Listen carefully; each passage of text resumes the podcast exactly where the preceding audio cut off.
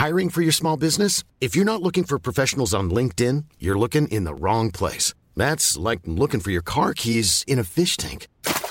LinkedIn helps you hire professionals you can't find anywhere else, even those who aren't actively searching for a new job but might be open to the perfect role. In a given month, over 70% of LinkedIn users don't even visit other leading job sites. So start looking in the right place. With LinkedIn, you can hire professionals like a professional. Post your free job on linkedin.com slash people today.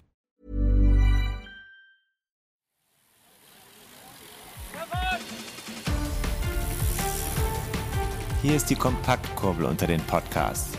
David Korsten und Tim Farin reden über 101 Dinge, die ein Rennradfahrer wissen muss und liefern dir Gesprächsstoff für deine nächste Runde. Tim, willst du mich nicht eigentlich mal zuerst begrüßen oder muss ich immer zuerst guten Abend sagen? Muss, muss.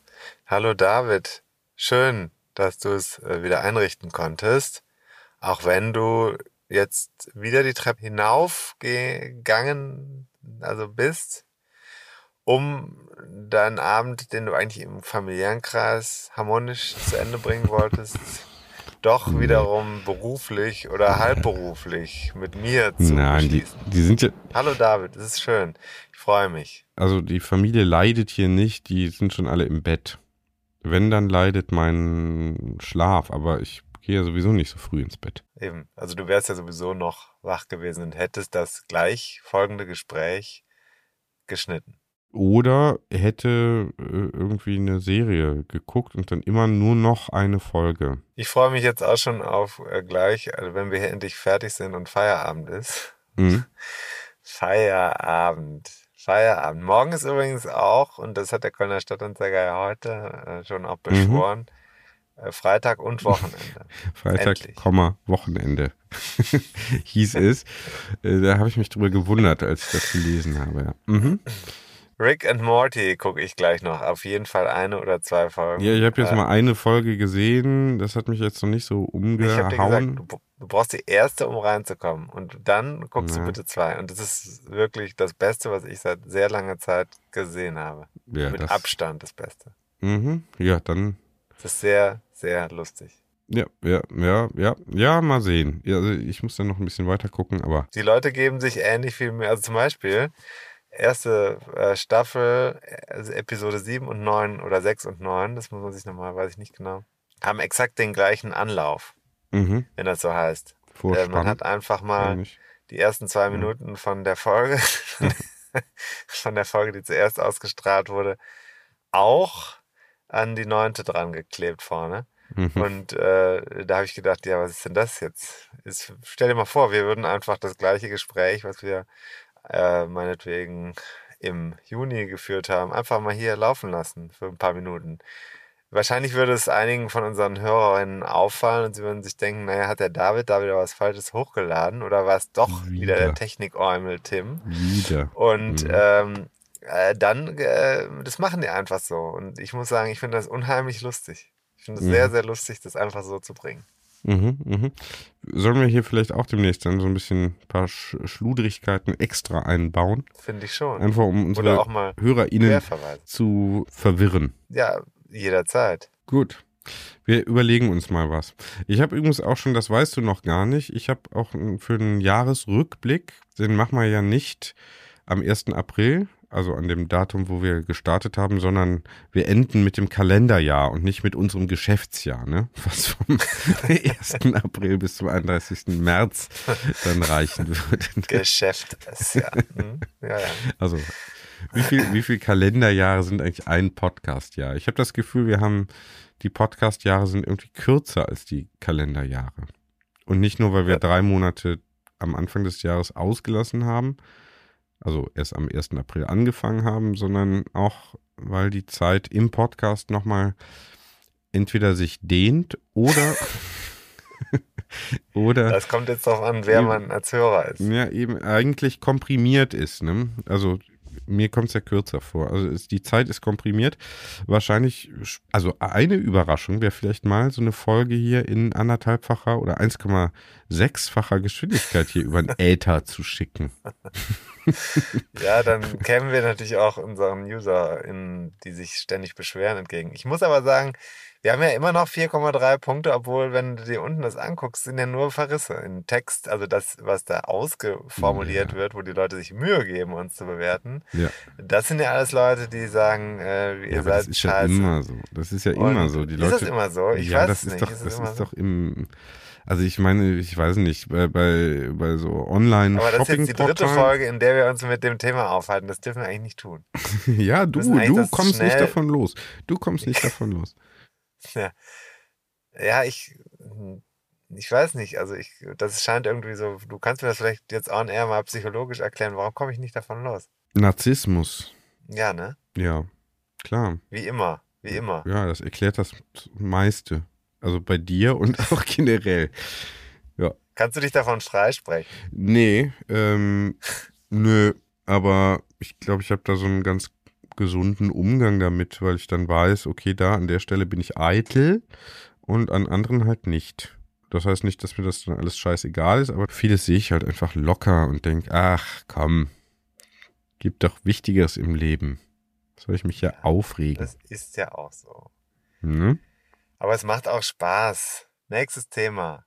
David, Ja. du wolltest, du hattest da doch was vorbereitet, eine Ich hatte, Frage. ich hatte eine, eine Frage vorbereitet. Äh, Naja, also wir kommen ja jetzt von den Serien auf HörerInnen-Feedback, auf Geschwindigkeiten, auf ähm, äh, Streaming. Hast du eigentlich ein schlechtes Gewissen, wenn du streamst? Ähm, wegen der äh, unglaublich ähm, unglaublichen äh, Rechnerkapazitäten, die ich dann auf irgendwelchen Serverfarmen in Asien oder in den USA oder in Frankreich sind, glaube ich, ziemlich viele. klingt gerade so, als ob du das nicht ernst nehmen würdest. Ich nehme das ernst. Ich fühle mich auch immer ein bisschen schlecht, wenn ich dann doch noch eine Folge gucke. Mehr allerdings, weil ich dann wieder weniger schlafe, als ich eigentlich müsste Nee, und ich könnte. jetzt aber, mir geht es jetzt um was anderes. Ich Also, weiß, ich weiß, ich weiß. Datenautobahn, Ja, ja. äh, Das ist Server, natürlich ein äh, Umweltthema. Leitungen, Übertragung. Ja. Ähm, Ja, und Umweltthema, da bist du als äh, viel Rennradfahrer natürlich total raus. Ne? Weil du machst ja schon alles richtig und hast dann eigentlich äh, beim Thema Umweltbelastung äh, ein ökologisch reines Gewissen. Richtig oder nicht? ja, rhetorische Frage, oder? Nein. Oder? Meinst du ernst? Nein. Oder? Tim. Meinst du ernst oder was? Ich meine, das Radfahren wahrscheinlich ja so landläufig als zum Beispiel äh, geringerer CO2-Fußabdruck als Autofahren äh, Ja gut, gilt. äh, wenn ich jetzt, also pass auf, wenn Oder ich jetzt sage, Langstreckenflug nach. wenn ich jetzt sagen würde, ich fahre am Samstagmorgen von 6 bis 10 entweder Fahrrad in die Eifel und dann zurück nach Köln oder mit dem Auto, Hm. dann ist es natürlich in der Alternative die äh, umweltfreundlichere und klimaschonendere Alternative, ne? Hm. Wenn ich mit dem Fahrrad fahre. Ja. Aber ich fahre ja nicht als Alternative Rennrad zum Autofahren, sondern äh, ich fahre ja Rennrad einfach nur, weil ich Rennrad fahren will. Das heißt, ich Hm. verursache damit ja erstmal eine Emission, die sonst nicht stattfinden würde. Also ganz ehrlich, von so einem Gedanken, dass Rennradfahren umweltfreundlich ist, würde ich mich mal ganz schnell frei machen. Alles ist Konsum Hm. und äh, führt auch zu Schäden, bevor ich äh, mir irgendwas schönrede. Also Fahrradfahren in der Stadt zum Beispiel, was wir beide ja auch machen. Ich weiß, ich fahre in der Stadt eigentlich kaum anders oder bewege mich kaum anders fort als mit dem Fahrrad. Da habe ich ein sehr gutes Gewissen bei. Das geht nicht nur schneller, sondern es ist auch ganz klar die ökologischere äh, Alternative. Aber Rennradfahren tust du ja nur als Hobby und hat ja, ist ja etwas, was niemals passieren würde, wenn du nicht einfach selber, es ersetzt ja nichts anderes. Es ist Okay, ein Mehr. also es ist ein, Konsum. genau, es ist ein zusätzliches, äh, aber ich meine, was ist denn da die Umweltbelastung? Naja, das erste, wenn ich mir das jetzt mal vor Augen führe, klar. Ähm, also ich fahre zum Beispiel zwei, sagen wir mal, ich fahre vier Stunden Rad mit einem ordentlichen Tempo, viermal 750 Kilokalorien, ne? Mhm. also 3000 Kalorien, die ich zu mir nehme, Mhm. äh, Kilokalorien. Die muss ja auch irgendwie, die muss ich ja, wenn ich jetzt mein Gewicht erhalten möchte, muss ich die ja substituieren, also Energie zuführen Das ist das Erste. Das heißt, ich muss mehr essen, als ich normalerweise essen würde, um meine Substanz zu erhalten. Mhm. Das ist ja wohl klar. Also das heißt, ich äh, brauche eine höhere Energiebilanz Mhm. meines äh, Organismus. Das muss ja irgendwo herkommen. Mhm. Also muss ich irgendwas exploitieren. Mhm. Das Erste, und das ist klar, kann man sich jetzt die Frage stellen, geht das nachhaltig oder nicht? Weiß ich nicht genau. Aber ich habe auf jeden Fall erstmal einen höheren Verbrauch. Mit dem äh, höheren Verbrauch, den ich habe, äh, habe ich aber auch ähm, zum Beispiel einen höheren Materialabrieb oder Aufwand. Also ich fahre ja nicht mit Luft durch die Gegend, sondern auf Reifen mit einem Rahmen auf dem Sattel, mit einer Hose, mit einem Hemd und das alles verbrauche ich ja dabei. Ne? Mhm. Also wenn ich diese Tätigkeit durchführe, habe ich spezielle Sportkleidung, die will ich auch wechseln. Also das heißt, wir sind in einem Konsumzyklus drin Mhm. und wir unterliegen dann, weil diese Tätigkeit uns ja auch wichtiger wird, immer stärker gewissen Konsumlogiken. Ne? Du kennst dich ja aus, du bist ja Marxist. Du weißt ja, wie das ist, wenn der Markt in jeden Lebensbereich eingreift und alles zum Kommerz oder zur vermarktbaren Ware wird und äh, also auch jeder Moment der Freizeit zum ansprechbaren Punkt von Unternehmen, die versuchen, dir etwas zu verkaufen. Also wird auch da wiederum jeder Aspekt der eigenen Freizeittätigkeit ja zum Energie vielleicht Verbrauch anleiten. Mhm. War das jetzt zu theoretisch? Nö. Aber du hast da einen Experten gesprochen, den. Ja, ein bisschen was anderes, muss man sagen. Also Ja. Anlass ist, äh, das war jetzt ein bisschen über- überstilisiert. Tatsache ist, ist Rennradfahren grün, gesund, ökologisch oder nicht? Und es ist sicherlich nicht schlecht. Ja, und wir Menschen dürfen ja Sport machen. Das ist ja wohl ganz klar. Zum gesunden Leben gehört auch Bewegung und das Rennradfahren ist Und, ist, und vor allem ist, zur ist, Erhaltung der Arbeitskraft, ne? Die wird ja bis ins hohe Lebensalter von dir verlangt Richtig, werden. richtig. Hm? richtig, damit auch ein Podcast weiter gesendet werden kann. Auch wenn wir noch, auch wenn wir 70 sind oder also eigentlich die, das Renteneintrittsalter schon überschritten haben, dann machen wir vielleicht einen Senioren-Podcast. Wobei, da habe ich ja auch schon mal einen gemacht. Das kann man ja auch in jüngeren Jahren machen. Kann man googeln. Ne? Mhm. Mhm. Ja. Und ähm, der Ausgangspunkt ist ein anderer gewesen, das war jetzt überspitzt. Äh, ganz einfach, ist es ökologisch eigentlich wirklich so, so, so easy, was wir machen? Oder müssen wir uns die Frage stellen, naja, ist das Rennradfahren vielleicht dann doch an der einen oder anderen Stelle ein Problem? Und man muss schon sagen, es ist, es kann an der einen oder anderen Stelle ein Problem sein. Mhm. Beispielsweise Herstellung von Material oder Entsorgung von Material oder Reifen oder Kauf von, wie gesagt, also äh, Textil oder äh, Material, neue Teile fürs Fahrrad, wenn ich die wieder wegschmeiße, wo tue ich die hin? Mhm. in welche Tonne kommen die? Und ein ganz großes Thema ist Carbon, also das, aus dem die Rahmen oder, oder auch äh, die, die Sohlen in den Schuhen oder die Lenker oder so gebaut werden. Ne? Also das Mhm. ist ein, ich weiß nicht, ob du dich damit schon mal auseinandergesetzt hast, genauer. Daraus werden ja auch Segelschiffe geformt und dann äh, gehärtet oder Autos oder Flugzeugteile, also alles Mögliche wird aus Carbon Mhm. gemacht. Das ist ja eine Mischung aus, ähm, aus Fasern und äh, die dann, also äh, Kohlenstoff verstärkte Fasern, die äh, wahnsinnig schwierig wieder zu recyceln sind und auch vor allem in derselben Qualität nicht mehr genutzt werden können, wenn sie aus einem Produkt wieder rausgenommen werden Mhm. Und sehr energetisch sehr aufwendig äh, sind. Also das heißt, die Energie, die in, der, in die Produktion dieser Teile oder Rahmen und so weiter geht, die ist sehr hoch. Und da stellt man sich dann schon die Frage, wie viel und wie oft muss ich mir ein neues Produkt aus Carbon kaufen? Was ist, wenn das Ding kaputt geht?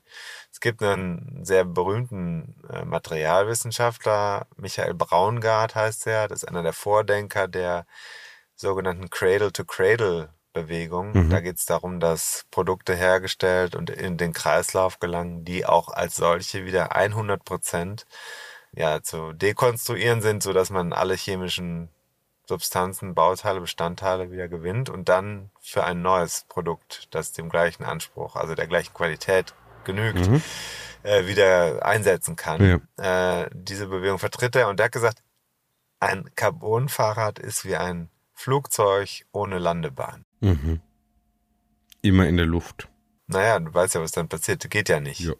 Ne? Also irgendwann muss man landen. Wenn du keine Landebahn hast, was passiert? Nee. Crash, kaputt, nicht mehr zu benutzen. Mhm. Ja, ja. Mhm. Gut, mit dem hast du also gesprochen und. Nee, mit dem habe ich nicht gesprochen. Mit jemand Achso, anders, mhm. der allerdings auch äh, sich mit Material auskennt, der auch ein, einen wissenschaftlichen Hintergrund hat, einen Hochschulhintergrund Mhm. Und einen Fahrradhintergrund. Und ähm, ja, ich bin gespannt, was ihr davon haltet, liebe Leute. Bitte schickt uns doch Feedback. Gut, okay, hören wir uns an.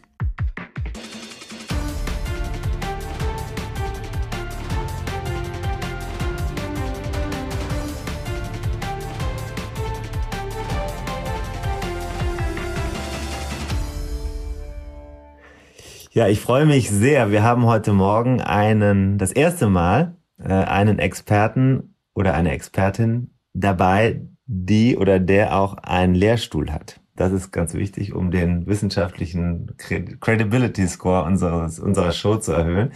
Äh, mit wem spreche ich denn heute Morgen? Ja, mein Name ist Marc Siebert. Ähm, Ich bin Professor an der PFH. Das ist eine Hochschule, die sich, äh, die den Stammsitz in Göttingen hat, aber auch in, in Stade einen Standort hat. Wir beschäftigen uns sehr viel mit Faserverbundwerkstoffen. Also ich bin Werkstoffwissenschaftler und Radfahrer, begeisterter Radfahrer, und zwar sowohl Straße als auch Mountainbike. Also ich stecke auch tiefer im Fahrradthema drin, weil ich habe für viele bekannte Firmen bereits Entwicklung im Fahrradbereich gemacht. Und wir bauen ja auch eigene Carbonrahmen. Wie heißen die Carbonrahmen? Die Fahrradmarke heißt Spin. Das sind, wir machen nur maßgefertigte Carbonrahmen und wir bedienen sehr große Leute. Ich baue gerade einen Rahmen für einen Menschen, der 2,6 Meter sechs lang ist. Hm. Ähm, das heißt, wir bedienen häufig die, die das Besondere wollen oder die von der Stange einfach nichts finden. Ich bin sehr groß, sagt er jetzt gerade. Ähm, ich habe sehr lange Beine und sehr kurze Arme. Für mich gibt es leider nichts so zu kaufen. Mhm. Das heißt, man kann tatsächlich einen Carbonrahmen so auf Maß fertigen und das lässt sich auch noch bezahlen.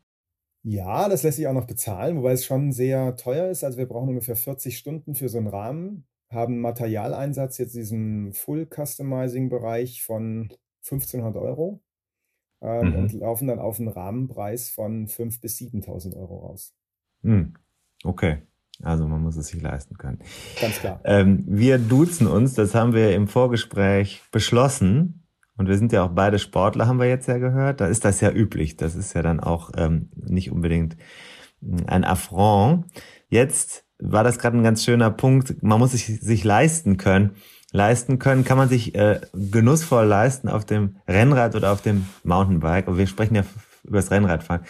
Ja, durch die Gegend zu fahren. Und zwar mit Blick auf Umwelt und Klimaschutz. Also ich würde sagen, ja. Also wenn wir mal ganz, ganz bei Null anfangen, dann muss man sich ja klar machen, dass äh, jeder Atemzug und eigentlich jede Handlung irgendwie was macht, was vielleicht für die Natur ganz streng genommen nicht vorteilhaft ist.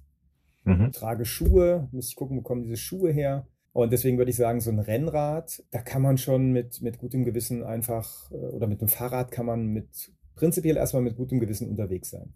Obwohl es Mhm. Schaden anrichtet. Aber wie gesagt, Ja. das macht alles, was wir, was wir tun. Also ich trage heute Okay, zum Beispiel, ich trage eine es- Fließjacke gerade. Ja. Ähm, die Fließjacke verliert bei jedem Waschen ganz viele Fusseln, immer weniger, ne, aber die kommen wunderbar ins Meer und da wollen wir sie eigentlich gar nicht haben. Mhm. Okay, es gehört dazu. Aber schlechtes Gewissen ist also nicht vorhanden bei der Ausfahrt. Nein. Also für mich, ich bin früher auch Rennen gefahren und meine jetzigen Ausfahrten sind Genuss- und Entspannungsfahrten, also Ausgleichsprogramm. Und wenn ich sage, ähm, generell physische, psychische Gesundheit ist ein Thema, denke ich, für jeden. Hm. Ich bin jetzt auch, ich bin, werde 51 Mhm. und ähm, das ist für mich ein ganz wichtiger Punkt. Also für, für Sachen den Kopf frei bekommen, Radfahren, dann Herz-Kreislauf-Training, Radfahren, draußen sein. Also ich bin so überhaupt kein Rollefahrer. Ich habe mit einem, mit einem alten Trainingskollegen seit drei Jahren wieder, wir nennen es Senioren-Radgruppe.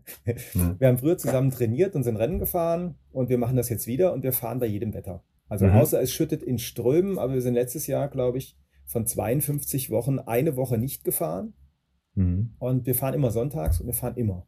So. Mhm. Das macht großen Spaß, aus der Kälte dann auch wieder nach Hause zu kommen.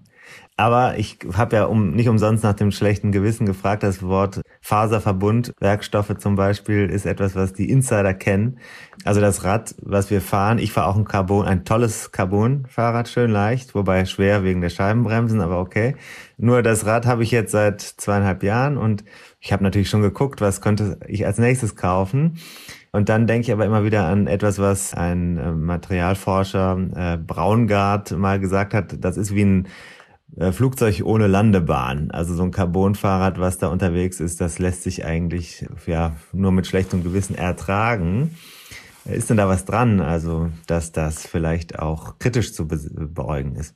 Ja, da ist auf jeden Fall was dran. Also muss ja immer sagen, äh, wenn man über Nachhaltigkeit spricht, muss man erstmal überlegen, was, was heißt denn das? Hm. Und ich meine, wir haben im Faserverbundbereich, warum setzt man Faserverbundwerkstoffe überhaupt ein? Weil sie in, unter vielen Lastfällen längere Lebensdauern haben können als die klassischen Metallbauteile. Mhm. So, das heißt, wenn ich das ausspiele und das gut mache, dann kann ich längere Lebensdauern realisieren.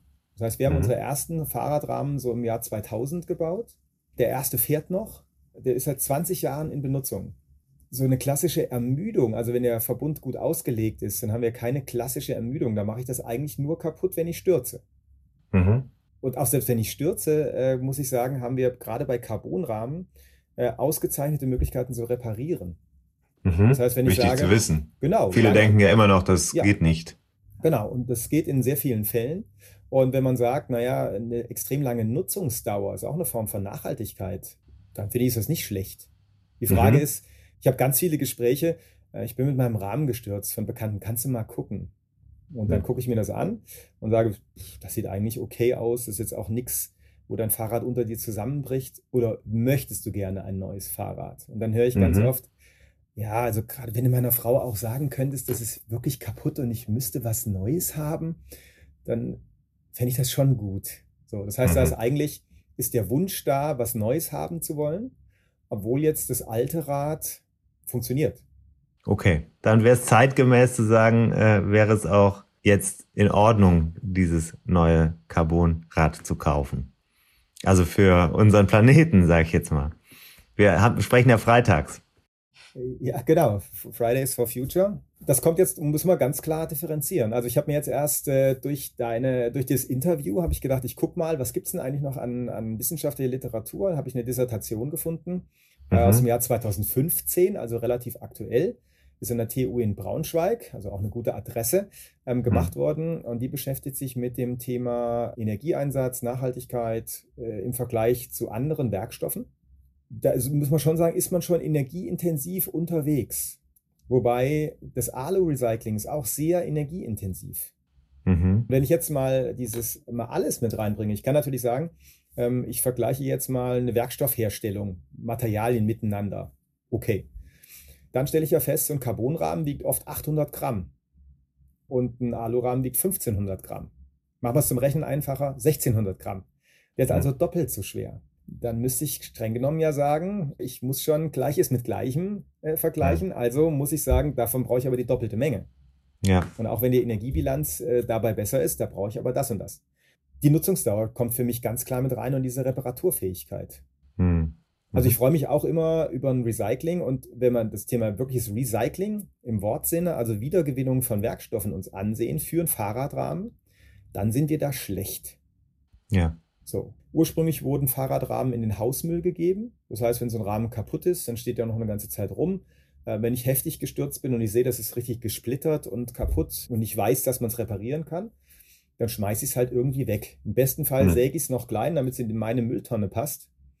Und dann geht es in die Müllverbrennung in vielen Fällen. Die stellen dann häufig fest, dass sich ihre Filter zusetzen, weil so eine Carbonfaser, der macht so 1000 Grad erstmal gar nichts aus. Ja, und da sucht man nach Recycling-Geschichten. Ja. Wenn wir uns so diese Bestandteile vom Rahmen angucken, also der, Car der Carbonrahmen, der besteht ja aus der Faser, also Minimum aus der Faser und dem zusammenhaltenden Material der sogenannten Matrix. Ja. Und die Matrix ist, würde ich sagen, zu 100 Prozent im Moment ein sogenannter duroplastischer Werkstoff. Ein Harzsystem, ganz häufig ein Epoxidharz, und das lässt sich nicht recyceln. Das heißt, es gibt eine andere Werkstoffgruppe bei den Kunststoffen, die Thermoplaste, die können wir aufschmelzen und recyceln. Das heißt, da kann man durch eine geschickte Temperaturwahl, dadurch, dass die Faser so hochtemperaturbeständig ist, das könnte man bei einem thermoplastischen Verbundwerkstoff erst die thermoplastische Variante wiedergewinnen und dann die Fasern bleiben übrig und da kann mhm. ich auch was mitmachen. Beim Duroplast haben wir aber nur die Chance, die Matrix zu verbrennen. Das heißt, die mhm. Matrix kriegen wir nicht wieder. Erstmal nach mhm. klassischen. Ansätzen. Es gibt jetzt auch neuere äh, Ansätze, die kommen aus dem Bereich der Windenergieanlagen. Die haben ja auch das Problem. Die haben riesige Rotorblätter und die Frage ist ja, wir sagen immer End of Life, ne? die Komponente ist kaputt. Was machen jetzt damit? Und ganz oft werden die vergraben. Weil das mhm. natürlich plötzlich im Vergleich zum Fahrradrahmen ein Riesending ist. Und ja auch eine, eine Werkstoffkombination. Also einerseits sagen wir ja, wir sind heutzutage so speziell und wir kennen die Werkstoffe und wir setzen jeden Werkstoff so ein, wie wir ihn brauchen. Wir haben am Fahrrad auch metallische Bauteile. Ne? Also mhm. ähm, am Carbonrahmen. Wir haben mhm. äh, Flaschenhaltereinsätze mit Gewinde. Wir haben mhm. ein Schaltauge hinten, wo wir das Schaltwerk dran schrauben. Also wir haben noch Metallteile, die stören das Recycling ja auch. Ja. Und das ist bei einer Windenergieanlage ganz genauso. Und da gibt es anscheinend, habe ich letzte Woche von erfahren, ein neues Forschungsprojekt, wo man versucht, ähm, über chemische Prozesse Teile der Matrix auch wiederzugewinnen. Also aktuell machen wir das noch nicht. Im besten ja. Fall, wir haben in Stade so eine Firma, CFK Recycling heißt die auch. Und ähm, da muss man sagen, da wird die Matrix verbrannt. Da sagt man dann thermisches Recycling. Das ist im Wortsinne falsch. Ja. Da kann man sagen, ther thermische Verwertung. Okay. Ja. Aber nicht thermisches Recycling. Äh, okay. Und die ja. Fasern, die Fasern gewinnt man wieder. So, das mhm. schon. Aber, naja, ich, ich, ich nehme jetzt nicht die Fasern aus dem Unterrohr und hänge sie mir ins Regal, damit ich das nächste Unterrohr daraus bauen kann. Man will das ja industriell verarbeiten. Also schneiden die die Fasern klein. Und mhm. bin ich nicht mehr in der gleichen Kategorie unterwegs. Bin ich im Bereich der, nicht mehr der Endlosfasern, sondern nur noch der Langfasern unterwegs. Mhm. Mhm. Verstehe. Das heißt also, im Moment müssen wir damit jetzt, nehmen wir mal einen Crash an. Ja, ich habe einen Crash, ich sag, das Rad ist schon ziemlich hinüber. Der Reparateur, den es ja gibt, sagt, naja, das ist schon ein großer Aufwand, ähm, vielleicht muss den Rahmen tauschen. Dann muss ich damit leben und muss wissen, dass dieser Rahmen, so wie er da ist, nicht in die Recyclingtonne kommt und äh, zwei Wochen oder zwei Monate später wieder verwertet werden kann, sondern der ist dann erstmal das allermeiste, was da drin ist, ist verfeuert oder äh, in schlechter, bestenfalls in schlechterer Qualität wieder irgendwo zu verwerten. Also der beste Fall wäre 1000 Gramm wiegt der Rahmen. Ja. Ähm, wir haben einen sogenannten Faservolumengehalt von 60 Prozent bei einem hochwertigen Rahmen, hoffentlich. Das heißt 60 Prozent Fasern, 40 Prozent Matrix. Das heißt, wir würden 600 Gramm Fasern gewinnen aus dem Rahmen mit Energieaufwand, mit einem speziellen Prozess und ähm, könnten diese Fasern dann aber äh, weiterverwenden. Wir können sie zum Beispiel in, in Spritzgussgranulat als wirkliche Kurzfasern mit einbringen. Ähm, und die längeren Bestandteile, daraus werden Fliese gemacht, also ein textiles Erzeugnis, was auch wieder okay. zu einem anderen Bauteil werden kann. Aber 400 okay. Gramm sind weg. Also sagen wir mal, die Hälfte ist weg. Mhm. Und Cradle to Cradle wie es ja heißt. Also das heißt, die Sachen, die da drin sind, auch wieder wirklich rauszuholen und äh, das Gleiche oder was anderes in gleicher Qualität nochmal herzustellen. Das, äh, davon sind wir dann bei einem Carbonrad ziemlich weit weg im Moment. Da sind wir weit weg, ja. Also ich habe ja auch bei dem Herrn Braungart auf der Seite geguckt. Das, was wir machen, ist so ein Downcycling. Ja. So wird es ja sagen. Ne? Also ich bin eine Kategorie schlecht, ich verliere und ich bin eine Kategorie schlechter mit dem, was ich gewinne. Mhm. Also das, okay. ist auf, das ist auf jeden Fall so. Das ist natürlich wichtig zu wissen. Also auch, jetzt haben wir gesagt, wir müssen kein schlechtes Gewissen haben, aber das Material, was wir einsetzen, ist, also wir sagen, wir machen ein umweltfreundliches Hobby. Das stimmt dann nur zum Teil, weil je mehr Material wir uns kaufen, desto mehr belasten wir auch das System oder desto mehr Ressourcen verwerten wir und entwerten sie auch. Ja, aber wenn wir jetzt zum Beispiel trotzdem beim mal den Alurahmen-Vergleich machen, also so ein, so ein Alurahmen der versagt schon auch mal. Ne? Da gibt es eine Rissbildung, da haben wir als Fügetechnik Schweißen. Ähm, dann sehen wir nach einer gewissen Zeit, kann das einfach passieren, dass eine Komponente kaputt geht. Und den kann ich dann ganz schlecht reparieren, weil wenn ich an der gleichen Stelle nochmal schweiße, komme ich nicht mehr auf die Ursprungseigenschaften. Das heißt, den kann ja. ich mir noch ins Wohnzimmer hängen als Andenken, aber der sollte ich nicht mehr mitfahren. Mhm. Ein Stahlrahmen äh, hat häufig auch ein bisschen Probleme mit Korrosion. Also da habe ich schon auch Energieeinsatz und da ist die Frage auch der Nutzungsdauer. Also ich, mhm. würde sagen, ein ganz wichtiger Schlüssel ist eine möglichst lange Nutzungsdauer. Mhm. Also wenn ich mhm. das mache, dann kann ich ja sagen, äh, den, das, was ich jetzt als Energieaufwand hatte, verteilt sich auf viele Jahre. Und dann sehe ich nicht so schlecht aus mit der ganzen Geschichte. Aber ganz klar, umweltfreundlich ist diese Materialgeschichte erstmal so mhm. nicht. Mhm. Mhm.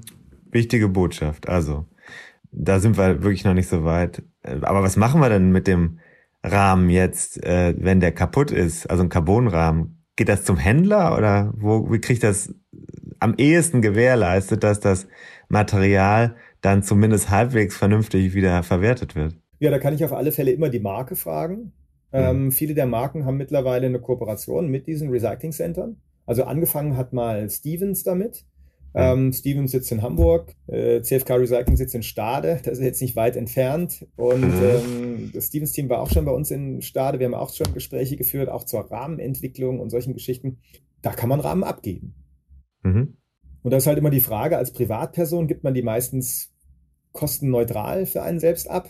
Bei einer Marke ist es so, es ist nicht so, dass sie sagen, juhu, wir haben einen neuen Werkstoff, du kriegst was dafür, so wie beim Schrotti. Das ist nicht unbedingt der Fall. Äh, aber mhm. da kann man es sozusagen in, in die bestmöglichen Hände geben, äh, um eben noch was anderes daraus zu machen. Das geht schon. Mhm. mhm. Okay, also das ist auch wichtig. Ich habe, ähm, äh, wir hatten eigentlich ja, glaube ich, über Reifen anfangen wollen zu sprechen. Wenn ich, ich habe ja mal so ein paar Stichpunkte geschickt, war natürlich jetzt nicht strukturiert, weil wir anders eingestiegen sind. Aber da ist es doch auch so. Ähm, äh, eigentlich sollte man damit am ehesten zum Händler gehen, wenn die Dinge abgefahren sind, oder? Ja, also es gibt ja, es gibt Sammelprogramme für, also ein kaputter Schlauch. Ne? Es fahren ja nicht alle tubeless. Äh, ich würde sagen, die große Masse ist mit Schläuchen unterwegs. Hm. Ich repariere Schläuche, ich habe auch Flickzeug. Ich hab, kenne aber viele Radfahrkollegen, die sagen, hey, hau das Ding weg. Hm. Im Wald schon mal gar nicht. Ne? Und ich hau's auch nicht weg, weil das ist, ähm, dein Rad ist ein Jahr alt, der erste Schlauch. Da würde ich erst mal gucken, ob ich dann Flicken drauf machen kann. Also mhm. da bin ich auch dann der, der, der Knauser, wo ich sage, das muss ja nicht sein. Also mhm. ansonsten, wenn da ein kleiner Einstich drin ist, ist das, das Bauteil ja eigentlich in Ordnung. Ja. Ähm, dann repariere ich das. Und dann sage ich, das mache ich dann auch für euch, ich bringe es dir nächste Woche wieder mit. So. Ja. Ne, aber ähm, das ist halt auch so typisch, ach komm ey, der kostet sechs Euro oder sieben, da kaufe ich mir neuen oder ich habe noch welche zu Hause. Ja. Ähm, da sind die zu faul zu. Mhm. Das muss man ganz klar sagen. Aber es gibt ja Rücknahmeprogramme.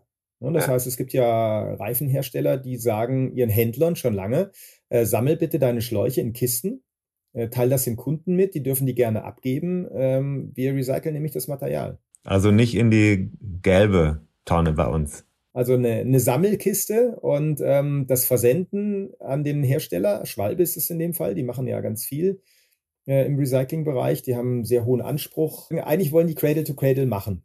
Mhm. Die arbeiten auch schon lange mit dem Herrn Braungart zusammen. Mhm. Und die haben jetzt ein neues Firmengebäude gebaut und da alles, was dann neu gemacht wird, wird ganz kritisch beäugt. Dass man sagt, ja, industrielle Tätigkeit, okay, aber maximal geringer Schaden. Mhm. Das ist äh, der Ansatz und deswegen Schlauchsammelprogramm. Für den Händler kostenlos. Das heißt, der sammelt, verpackt, schickt hin und die, die verwenden das Material. Bei Reifen ist man noch nicht so weit. Mhm. Ähm, da möchte man aber auch hin. Aber auch da gilt natürlich, wie beim Auto auch, ne?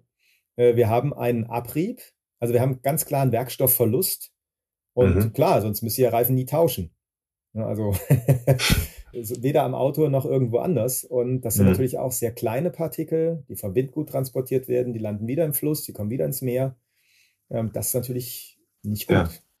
Das äh, hat, hat mir vor kurzem noch ein bisschen die Augen geöffnet, äh, dass man eigentlich auch nichts tun kann äh, dagegen. Also ich war mit bei einer Runde unterwegs mit einer Gruppe und da war einer, der bei einem großen Reifenhersteller arbeitete und der sagte, naja, wir haben also die Partikel auch gefunden in, in Grönland äh, oder irgendwo im arktischen Eis. Ja, also da sind diese Partikel, die sich auf Reifen, ich, ob man das jetzt auf Auto- oder Fahrradreifen zurückverfolgen konnte, weiß ich nicht, aber jedenfalls ist es das gleiche Prinzip. Das heißt, wenn ich unterwegs bin und viel fahre, meinetwegen 10.000 Kilometer im Jahr, dann verursache ich damit auf jeden Fall diesen Abrieb, oder? Und das, diesen Effekt kann ich nicht vermeiden. Das kann man nicht vermeiden. Also nur durch Nicht-Fahren. ja. also, ja. Ganz klar. Aber okay. da, da, kann man, könnte man ja auch wieder sagen, jetzt kann man sich natürlich ansehen, ja, das passiert. Aber wie ist denn das am Rennrad? Hm. Also wie lange mhm. dauert es denn, bis der Reifen abgefahren ist? Und was ist jetzt absolut gesehen mal der Verlust? Kann jeder mal überprüfen, wenn er sich einen neuen Reifen kauft, dass er den Reifen mal wiegt. Mhm. Ähm, und wenn er ihn tauscht, also hoffentlich nur, weil der Reifen wirklich verschlissen ist, tauscht und nicht, ja. hey, da gibt es einen anderen und der sieht irgendwie cool aus und das Profil gefällt mir oder irgendwie sowas. Mhm. Also wenn man gesagt, nee, geht leider nicht mehr, ich muss jetzt tauschen, was wiegt denn der Reifen dann? Also da könnte man ja ganz einfach rausfinden, was habe ich denn verloren. Okay, interessant. Ja. Müsste man machen. Aber der, der Punkt ist interessant, es gibt ja bei, gerade Reifen sind ja im Moment das erfolgskritische Teil am Fahrrad, ähm, bei dem auch lange gar nicht so sehr darüber, nicht so viel darüber bekannt war, was das eigentlich an der Performance eines Fahrrads ändert. Deswegen vermute ich, dass auch viele sagen, komm, jetzt habe ich hier den Reifen drauf, aber ich nehme jetzt mal einen anderen. Der eine ist noch gut, Karkasse ist wunderbar, aber ich fahre jetzt einfach den XY X1000 äh, so und so als nächstes, weil der ist toll getestet, zum Beispiel in Tour. So, ähm, Jetzt tausche ich einen funktional vernünftigen Reifen aus und schmeiß ihn weg, ne? Oder bring ihn zum Händler.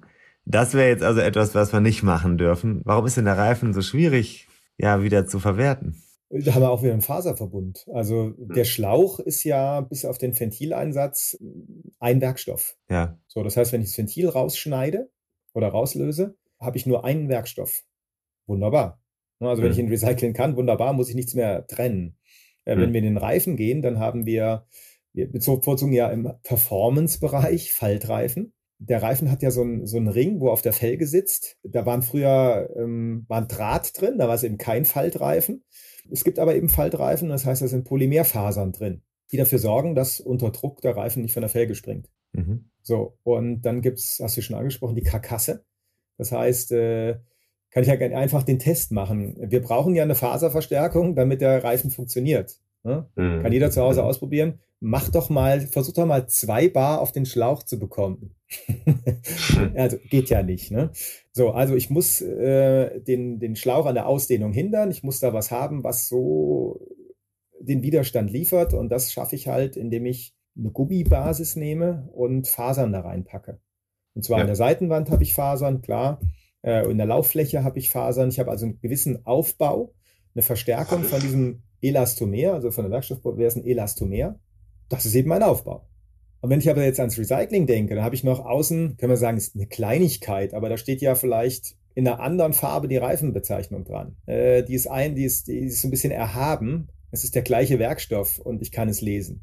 Mhm. Bei Alltagsrädern habe ich häufig noch einen Reflektorstreifen mhm. ähm, fürs Recycling schon auch blöd. Ne? Also mhm. muss man sagen, hm. ganz streng genommen, ähm, Grundwerkstoff, ja, Gummi, Gummimischung. Dann die Fasern, die den Halt auf der Felge garantieren. Das sind aber nicht hm. unbedingt die gleichen, die auch oben mit drin stecken. Also noch ein Fasersortiment und, und, und. Das ist unser, unser, unser Werkstoffpaket. Ein komplexes System. Komplexes System, ja. Ja. Jetzt müssen wir wieder überlegen, hätte ich Interesse, die Fasern wieder zu gewinnen oder sage ich, nee, wenn ich Gummi wieder bekomme, wäre schon cool.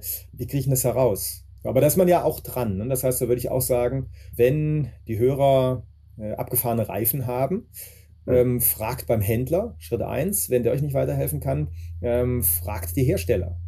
Ja. Und sagt, ich mhm. habe hier was, ähm, habt ihr Interesse, ich würde das zurückgeben wollen oder, oder, oder. Ja, ich mhm. meine, das ist ja ein ganz großes Bewusstseinsding. Dass man eben mhm. nicht sagt, komm, schnell weg. Ich kenne halt auch viele, die sagen, ich will das nicht rumfliegen haben, das, das stört mich, äh, es muss weg. Ja. Und im Zweifelsfall okay. werden die Werkstoffe nicht getrennt, obwohl da drei Mülltonnen stehen, sondern es muss schnell weg. Also kommt alles in eine Tonne. Das heißt, da müssten die KonsumentInnen, jetzt wie es so schön heißt, dann schon mal selber auch ansetzen im Verhalten ähm, und nachfragen. Was ist denn, äh, wenn wir jetzt auf Produkte schauen und auf die Herstellung, das ist ja ein energieintensiver Herstellungsprozess bei allem, was wir haben. Also das ist ja jetzt nicht so, dass da irgendwas aus Holz zusammengenagelt wird oder so. Jetzt ist die Frage, kann ich in irgendeiner Form kontrollieren oder zumindest einen Überblick darüber bekommen, unter welchen Bedingungen für die Umwelt und letztlich auch für den Klimaschutz wegen Energieaufeinsatz und so diese Produkte hergestellt werden? Gibt es da irgendeine Form, um äh, das einschätzen zu können? Na, leider nein. Also wenn wir jetzt mal, müssen wir natürlich sagen, könnten wir jetzt, wenn wir bei meinem Rahmen bleiben, also nein. Da muss man sich mal angucken, wie sind die Strukturen im Fahrradbereich. Da gibt es eine Radmarke und die Radmarke hat aber ja nicht, eigentlich nicht eine eigene Fabrik irgendwo, äh, um die Carbonrahmen zu produzieren, sondern die arbeiten mit einer anderen Firma zusammen und die beliefern sie. Und ich mhm. kenne ja die Strukturen seit 25 Jahren. Das fing halt in Taiwan an, dann wurde Taiwan zu teuer, dann ging es nach China und mittlerweile sind wir in Vietnam, Bangladesch, auch in Indien äh, werden Carbonrahmen gebaut. Das Engineering ist besser geworden, Also mittlerweile, früher hatte eine Firma kein klassisches Engineering. Mhm. Da hat die Marke den Rahmenhersteller gefragt und sagt, ich brauche einen Carbonrahmen. Und der hat gesagt, ja. mache ich dir. Und dann hat man ein bisschen übers Design sich abgestimmt und voila, Carbonrahmen. Mhm. Also hoffe ich, weiß auch die Marke das heute schon besser, was da passiert. Aber das ist ja ein aktuelles Problem. Ich war vor zwei Wochen erst bei einer sehr großen, bekannten Marke und die sagen halt auch, naja, wir haben halt durch durch die Fertigung in Fernost auch eine Seriensteuerung. Und immer wenn mhm. einer von mhm. uns unten ist, dann läuft es halt besser. Und wenn keiner mehr vor Ort ist, dann läuft es wieder schlechter. Ja. Und äh, da gibt es jetzt gerade in der einen Firma ganz viele Bestrebungen. Also die überlegen jetzt, ähm, ihr Prepreg selbst zu machen. Mhm. Und zwar einem umweltfreundlichen Prozess. Jetzt habe ich eine Bachelorarbeit betreut, wo es darum ging, können wir diesen Prozess, der eine arbeitet halt mit Lösungsmitteln, der andere nicht, können wir den Prozess switchen, dass wir zum gleichen Ergebnis kommen, aber die Lösungsmittelproblematik nicht mehr haben. Äh, auch in Fernost, weil die haben das Bewusstsein häufig noch nicht. Also mhm. Äh, die von Fernostproduktion ist in vielen Fällen schon krass. Mhm. Und da muss man sagen, manche Marken machen auch ein bisschen so die Augen zu, was da alles passiert. Ja. Also wir haben im Prozess ganz neben dem, was wir besprochen haben, Fasermatrix, haben wir noch ganz viele Hilfsstoffe. Wir brauchen ja. Trennmittel, um die Formen einzutrennen, weil soll sie aus der Form rauslösen, nachdem es ausgehärtet ist. Dann haben wir zu fast 100 Prozent den Prozess Schlauchblasen. Das heißt, ein Schlauch ist im Inneren des Materials, des Laminats, wird aufgeblasen und drückt das Laminat an die Werkzeugwandung. Das muss alles akkurat sein. Man kann sich hm. vorstellen, wenn ich ähm, irgendwas in eine Aussparung reinwerfe und aufpumpe, dann kann ich zwar hoffen, dass sich das so, so anschmiegt, wie ich das will, aber das passiert nicht immer. Also muss ich sehr endkonturnah arbeiten. Das heißt, mhm. idealerweise arbeite ich so endkonturnah, dass ich das Werkzeug schließen kann, mhm. dann aber durch den Schlauchdruck nur noch eine ganz geringe Materialverschiebung bis zur Endlage habe. Und zu diesem Zweck macht man sich äh, Hilfselemente, dass man sagt, ich habe einen Kern, der ist geshaped, wie ich das brauche. Mhm. Da ist der Schlauch drüber gezogen. Und jetzt habe ich etwas, wo ich die Fasern relativ gezielt drauf ablegen kann. So, das heißt, es verbessert schon den Standard des, des Rahmens auf jeden Fall. Aber nach dem Prozess ist der Schaumkern übrig. Und der Schlauch ist auch Müll, den verwende ich genau einmal. Mhm. Es gibt auch Silikonblätter, die theoretisch mehrfach verwendbar sind, real aber häufig auch nicht so oft, wie man das gerne sehen würde. Aber in diesem ersten beschriebenen Fall, da sind noch Hilfsstoffe drin und die sind Schrott. Mhm. Und wenn ich jetzt äh, Rahmenkonturen habe, wo ich den Schaumkern schlecht rausbekomme, der schrumpft bei der Aushärtung, schon mal ganz gut. Aber es ist auch eine gängige Praxis, ähm, Aceton zu nehmen. Das löst nämlich Polystyrol. Das da reinzukippen, dann ist es eine flüssige Pampe. Dann kann ich es rausziehen. Ich möchte ja auch mhm. keinen, keinen Schlauch im Rahmen zurücklassen, ist ja totes Gewicht. Mhm. So, also möchte ich es rausbekommen. Und mhm. jetzt gibt es eben Länder, wo man sagt, ja, die Pampe haue ich natürlich in den Fluss. Wohin denn sonst? Ja. Wenn die alle einen deutschen Standard hätten, wäre das alles besser. Haben sie aber nicht. Ja. Und so gesehen gibt es da schon viele wilde Geschichten. Okay, das hieße jetzt müsste man, also wenn es Hersteller gäbe, die zumindest in Europa meinetwegen einen Carbonrahmen herstellen, dann könnte man aber davon ausgehen, dass die zumindest unter den hiesigen Umweltschutzbedingungen hergestellt werden, die Produkte. Also das wäre ein bisschen besser. Finde ich auf alle Fälle besser, weil also wir haben ja auch einen Materialpreis. Es geht ja immer über den Preis. Der will natürlich irgendwie die Performance bringen, aber der Preis soll nicht unnötig hoch werden. Also hat der, würde ich sagen, der versierte europäische oder deutsche Hersteller natürlich ein, ein großes Interesse, sein Ausgangsmaterial sehr effektiv auszunutzen. Mhm. Also ich habe ja Zuschnitte. So ein Rahmen besteht ja aus bis zu, sagen wir mal, 250 Zuschnitten mhm. im High-End-Segment. Ja. Die schneide ich halt aus dem Ausgangsmaterial.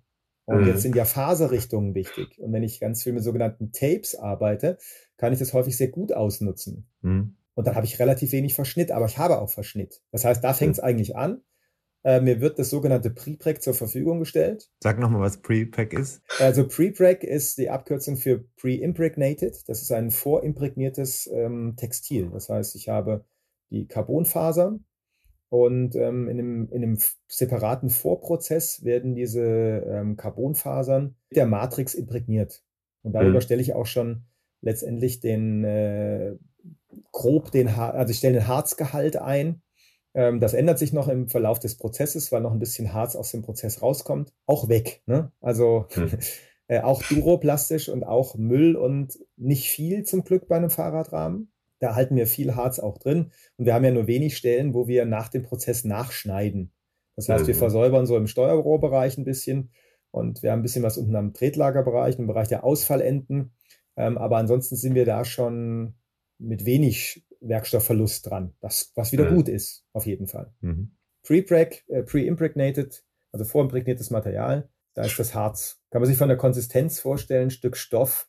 Und das ist mit so einem nicht ganz super dünnflüssigen Honig getränkt. Es hat so eine gewisse mhm. Klebrigkeit, die man als Tech bezeichnet. Und ähm, das ist typisch für den Rahmenbau.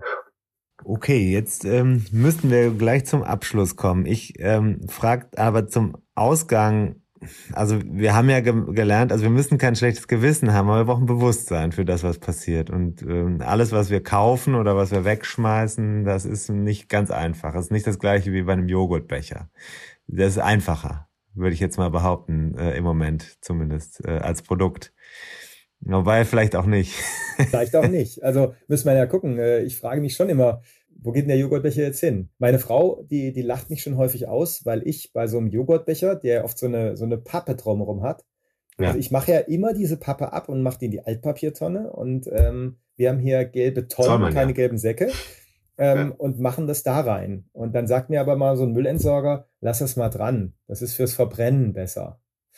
Dann sage ich so, ihr erzählt mir doch, ihr macht das, ihr wollt das wieder gewinnen. Also wenn ihr es verbrennt, dann müssen wir das ja nicht machen. Also ist ja immer die Frage, und ich würde sagen, es ist ein regionales Ding, ähm, wie das genau läuft. Also ich weiß es nicht, aber ob die das alles recyceln, keine Ahnung.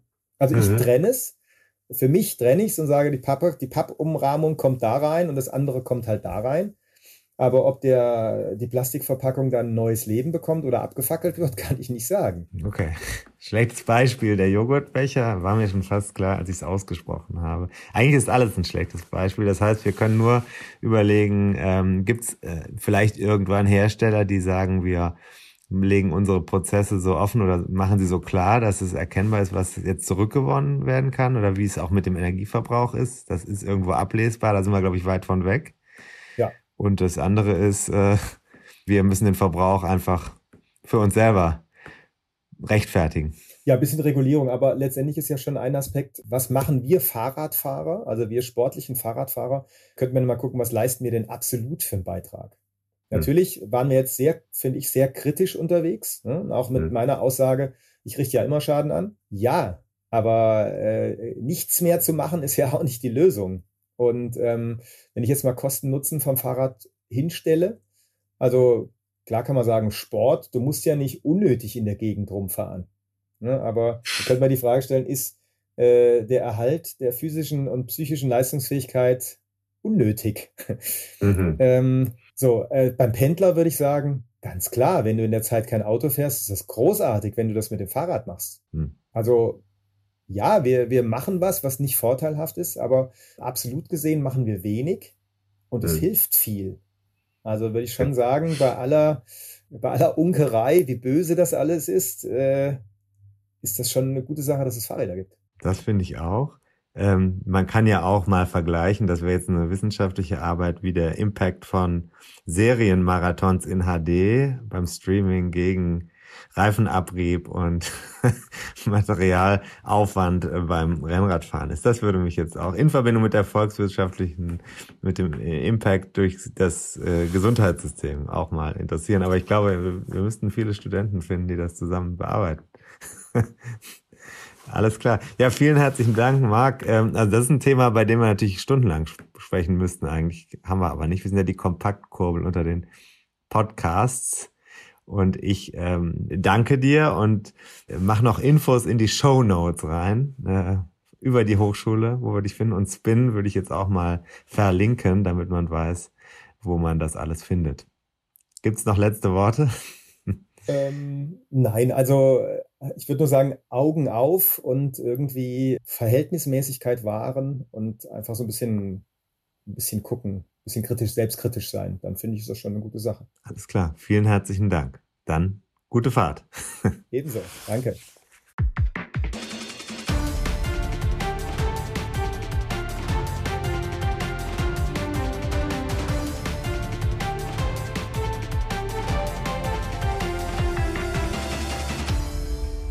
Ja, also Tim ist nicht so schlimm, ne? Oder? Ja, also ich war jetzt eben zum Beispiel heute Abend beim Thai, hab äh, was to go geholt und hatte wieder ein ganz schlechtes Gewissen, ne, wegen der Verpackung. Mhm. Kennst du ja auch. Du hast da kein schlechtes Gewissen. Ja, da. Aber so ein bisschen das Gefühl habe ich schon, dass das anders gemacht werden könnte. Ich habe auch letztens gesehen, ich dachte immer, ich trinke den Kaffee aus Papierbechern, Mhm. aber da ist ja Kunststoff Mhm. drin in den Pappbechern.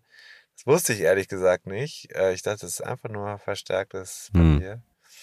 Solche Sachen, also da soll, also, naja, was sagen wir jetzt, die wir sind ja keine Moralapostel hier. Wir streamen ja auch den Scheiß über, über unsere Plattform. Aber man kann ja schon mal überlegen, ob es nicht sinnvoll ist. Ähm, und tatsächlich in der Fahrradbranche gibt es jetzt gerade in den letzten Wochen, kann man mal ein bisschen googeln. Also es gab jetzt zwei Initiativen von Herstellern, die adressieren das Problem und die sagen, wir wollen also klimaneutrale Produkte herstellen. Da sind zum Beispiel auch aus Deutschland Riese und Müller ist dabei, aber es sind auch aus dem Rennradbereich sind ein paar große dabei, so wie Specialized. Rose ist, glaube ich, auch dabei. Also da äh, tut sich was, weil natürlich bekannt ist, dass, dass, dass, der, dass Konsumenten an allen Ecken und Enden, du kennst dich ja aus, ESG, ne? Also das sind in vielen Fällen ja auch kapitalmarktorientierte Unternehmen. Und die Anleger werden darauf gucken, was ist denn das eigentlich mit den Produkten und mit den Standards, die da hergestellt, Mhm. mit den, mit den Herstellungsverfahren, ist das denn alles umwelt- und sozial kompatibel? Und spätestens, wenn Unternehmen Geld brauchen, dann müssen sie da entsprechende Reports vorlegen. Das heißt also, solche Produkte, natürlich die durchleuchtet, die müssen dann auch sich ähm, der Frage stellen, was passiert eigentlich? Ein Aspekt, glaube ich, der so ein bisschen untergegangen ist, der wichtig ist, ist Textil. Und äh, gerade im Moment ist es wieder so, ich werde zugeschüttet mit Werbung für Sportartikel, also Schuhe, Unterwäsche, Kleidung, Winterjacken, Trikots, Indoor, Outdoor, Hosen. Und das ist ja Zeug, das ist ja, ich weiß gar nicht, wie viele Milliarden solcher Hosen und Trikots und so im Jahr produziert Mhm. werden. Ist ja auch, wir regen uns über Primark oder Primark oder wie das heißt auf. Oder über, darüber, wenn Mädels bei H&M drei Tops für 9 Euro im Internet bestellen und wieder zurückschicken. Aber eigentlich, wenn man ehrlich ist, also auch weil ich jetzt irgendwie für 430 Euro mir bei irgendeiner Rennrad-Designer-Marke was kaufen kann, weil ich so viel Kohle verdiene, ob das, was ich dann damit mache, so viel besser ist, weil ich sehe ja tatsächlich auch diese Trends, die fast moving sozusagen sind, wie Moden in dem Markt äh, sich auch zeigen und wie wirklich das Fahr Rennradfahren zu so einem Modethema wird. Glaube ich eigentlich nicht, dass das so viel besser ist. Äh, insbesondere so Funktionstextilien, die haben echt ein Problem, weil die kannst du nicht einfach, also die so Baumwollfasern kannst du wiederverwerten, wenn ich das richtig verstanden habe. Oder zumindest anders nutzen. Aber wenn du jetzt hier so eine, so eine Thermojacke da irgendwie, wenn du sagst, brauche ich nicht mehr, schmeiß sie weg oder was machst du damit? Was passiert denn damit? Also dieser Stoff ist nicht mehr so zu verwenden. Da, da, da sind, das ist einfach, äh, ich, ich glaube, chemischer Abfall, der dann wahrscheinlich in den meisten Fällen einfach verbrannt Mhm. wird. Ja, also wie immer, äh, vielleicht vorher mal überlegen, was man sich da so anschafft, ob es dann wirklich die dritte, ich kann es ja verstehen, ne? dass man dann so ein Hobby hat und äh, dann auch das zehnte Mikro nochmal testet und vielleicht die dritte Jacke. Ne? Kann ich alles verstehen, aber vielleicht kann man ja dann doch mal überlegen, muss das denn sein? Macht mich das schneller oder glücklicher oder überhaupt zu einem besseren Menschen? Ja. Äh, so, gut. Wenn du alle hast- drei Fragen mit Ja beantwortest. Dann kauf es. genau, genau, genau.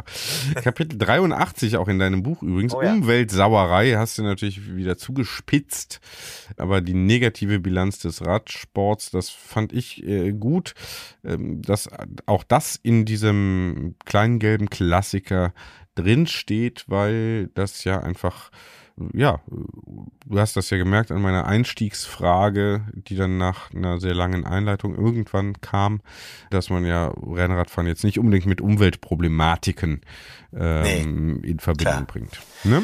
Nee, genau. es ist sicherlich auch nicht der größte Treiber unserer Probleme. Aber wie alles, was wir tun, ich finde, dass das, äh, wir sind ja beide Menschen, die sozialwissenschaftlich orientiert sind, das muss man schon mal sagen. Und wir haben ja jetzt die Plattform, wir haben sie ja jetzt hier, uns selbst gebaut. Wir dürfen auch diese Kritik an unserer Gesellschaft äußern. Kritik heißt ja nicht Ablehnung, sondern Kritik. An, an ja. uns selbst, ja. Kritik an auch uns, an uns. Ein Appell allen. auch einfach zum Denken. Ob daraus ein Verändern folgen muss, ist die andere Frage. Aber zu verstehen, dass natürlich jede Form des Konsums hm. eben entsprechende Folgen hat. Und auch ist es keine Konsumabwehr, die wir hier betreiben, sondern einfach eine, ein Blick auf die Zusammenhänge. Ne? Und äh, das ist etwas, was, also wenn ich jetzt das, was am Anfang gefragt hast, ist das dann so ein schönes und grünes Hobby? Das wäre natürlich vollkommen naiv, wenn ich so durch die Gegend laufe. Also so viel kritische Gedanken sollte sich ein Mensch im 21. Jahrhundert vielleicht dann doch machen, wenn ich das mal als Diplom-Politikwissenschaftler mitnehme. Philosophie. Äh, auch hier so, auch hier so postulieren darfst. Ja, ist ja dein Podcast. Nee, das, ist unser Podcast. Du als Historiker darfst jetzt auch, also auch dagegen reden. Machen, was du willst. Nein, nein, völlig einverstanden. Also, Umweltsauerei, Kapitel 8 83, Kapitel 83 im kleinen gelben Klassiker 101 Dinge, die ein Rennradfahrer wissen muss. Nach wie vor erhältlich. Weihnachts haben wir lang nicht mehr beworben übrigens, ne? Nee, aber, aber, aber wir haben ja gerade noch, hatte ich beim letzten Mal schon gesagt, ja. es läuft eine Auktion aus. Es gibt also ein besonderes Exemplar, vielmehr zwei, mhm. je nachdem, wann ihr hier reinhorcht in diese Ausgabe äh, läuft die erste oder bereits die zweite Auktion mit Autogramm von echten Stars. Stars, sagst du Stars? Stars, ja, wir sind ja hier im deutschen Rundfunk. Sonst würde ich Stars sagen. Ja, ja, ja. Verstehe. Also äh, mhm. die, wie André Greipel, Christian Knees unterschrieben haben, wir versteigern zwei Bücher von 101 Dinge, die ein Rennradfahrer wissen muss. Das schöne gelbe Buch, unterschrieben von den Stars, Stars. Mhm. Ähm, und man kann das jetzt bei eBay finden, 101 Dinge, Charity Ride, danach mal gucken. Und das Geld geht an den Verein Leben mit Autismus e.V., genau. der von der Flutkatastrophe im Juli betroffen war. Ja. Ähm, haben wir ja auch schon mal drüber geredet. Ich wiederhole es gerne trotzdem nochmal, damit da ein bisschen Geld drauf geboten wird. Ne? Mhm, genau. Und das Buch ist ja auch sonst äh, im Vorweihnachtsgeschäft oder auch im Weihnachtsgeschäft nach wie vor erhältlich. Nehme ich an, oder? Dürfte so sein. Es kommt ja jetzt auch die dritte Ausgabe. Sie wird jetzt tatsächlich geliefert. Mhm. Und ähm, das ist schön. Das bedeutet, die dritte Ausgabe habe ich jetzt was gelernt.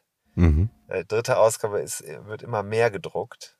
Ah. Da wird so viel gedruckt, dass es erstmal dann keine Lieferschwierigkeiten mehr gibt und auf dann, Dauer. Das heißt, das ist jetzt erstmal ein Bestand, der dauerhaft vorliegt. Ja. Kann man davon ausgehen, dass das eine Weile dauert, bis das wieder verkauft wird, wenn man sich die Zahlen ansieht.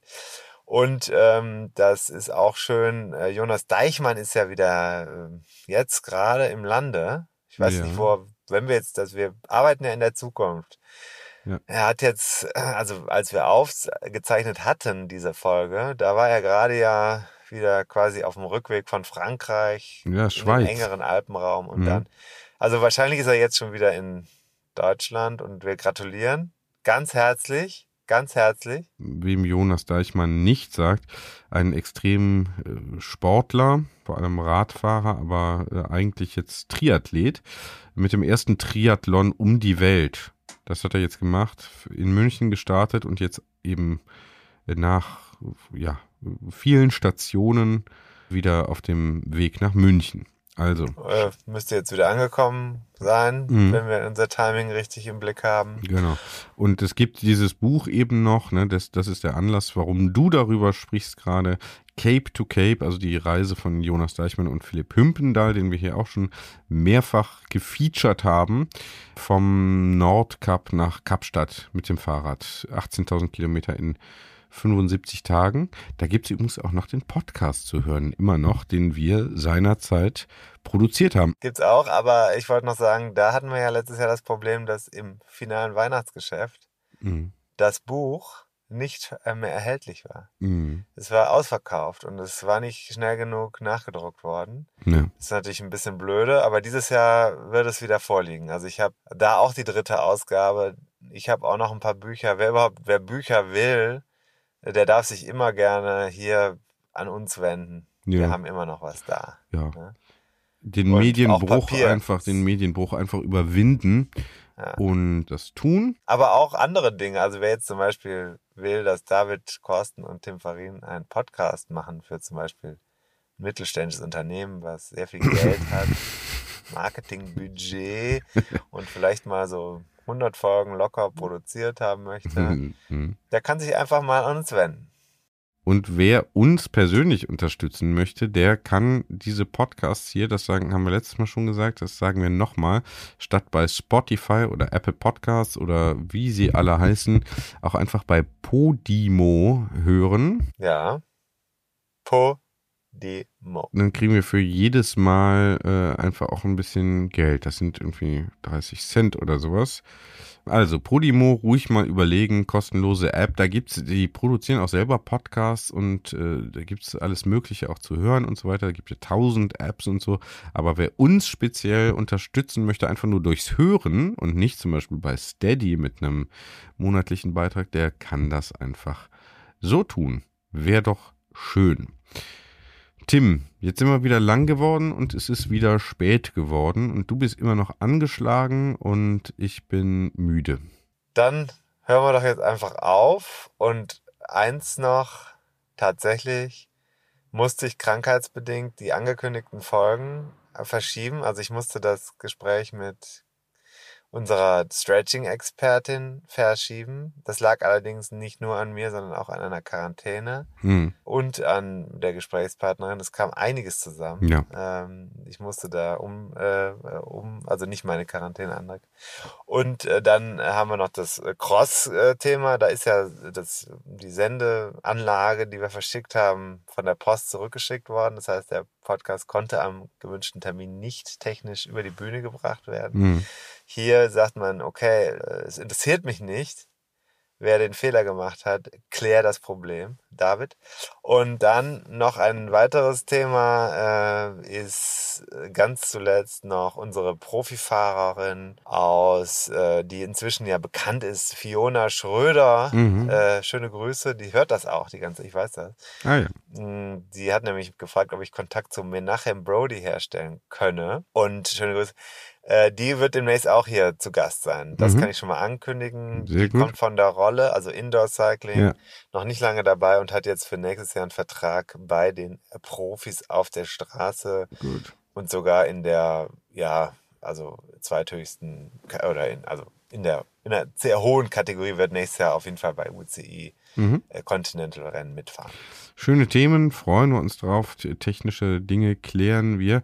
Jetzt äh, hast du mich nicht an eine Sache erinnert, an die du mich erinnern solltest, aber das müssen wir dann einfach nächstes Mal machen. Ging um äh, Ging um, Anruf. ging um Cliffhanger, ja. Mhm. Ja, ich hatte eben, aber ich habe das eben schon mal angedeutet in der letzten Folge, also vor, letzte Woche oder vor ein paar Tagen. Und das hast du gar nicht mitbekommen. Ne? Woran hätte ich dich denn erinnern sollen? Ja, ja, ja. So, Tim. Hast du gar nicht gemerkt. Ne? ja, egal. Passt schon. Gut. So, dann schließen wir jetzt mal einfach. Hm? Tschö. Tschüss, Tim. Und da sind wir schon im Ziel dieser Episode von 101 Dinge, die ein Rennradfahrer wissen muss. Die Kompaktkurbel unter den Podcasts. Hast du Lust auf mehr Wissen, mehr Anekdoten, mehr Spaß und Inspiration für deine nächste Radtour? Dann kannst du ja mal nach dem Buch schauen. Das gibt es natürlich in gedruckter Form und als E-Book vom Verlag Bruckmann. 101 Dinge, die ein Rennradfahrer wissen muss. Überall, wo es Bücher gibt. Also im Handel und im Internet. Wir sagen Kette rechts und bis zur nächsten Ausgabe.